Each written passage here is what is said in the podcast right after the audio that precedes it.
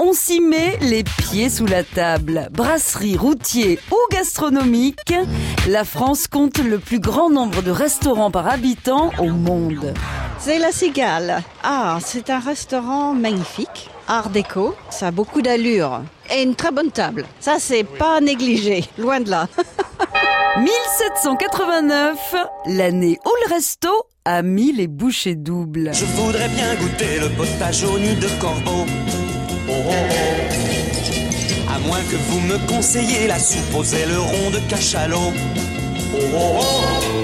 Début du XVIIe siècle, le restaurant est un bouillon à base de viande qui restaure les estomacs affamés. Dis donc, monsieur, c'est inadmissible, nous n'avons pas de couvert. Nous n'allons quand même pas déjeuner avec les doigts. Contrairement à la noblesse anglaise qui a déjà l'habitude de dîner à la taverne, en France, la bonne société prend ses repas à domicile concoctés par leur cuisinier personnel. Mais à partir de 1789, la chute de l'ancien régime et la fuite des aristocrates laissent tout ce petit personnel de maison sur le carreau. C'est une révolution. Excusez-moi, euh, le chiffre à côté des bouteilles de vin, c'est l'année? Non, c'est le prix, monsieur.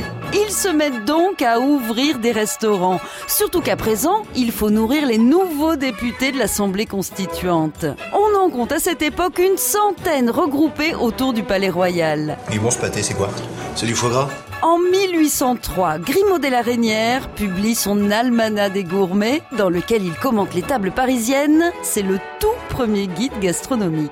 N'oubliez pas qu'ici vous êtes dans la cuisine. Et au-delà de cette porte, c'est la salle. Et dans la salle, il faut servir. Et servir, c'est sourire. Et le sourire, c'est notre pourboire aux clients. Voilà. Le premier restaurant naturiste a ouvert ses portes à Paris. Laisse tomber la chemise à l'entrée et on s'installe à table en tenue d'Ève. Bon, faut quand même faire gaffe.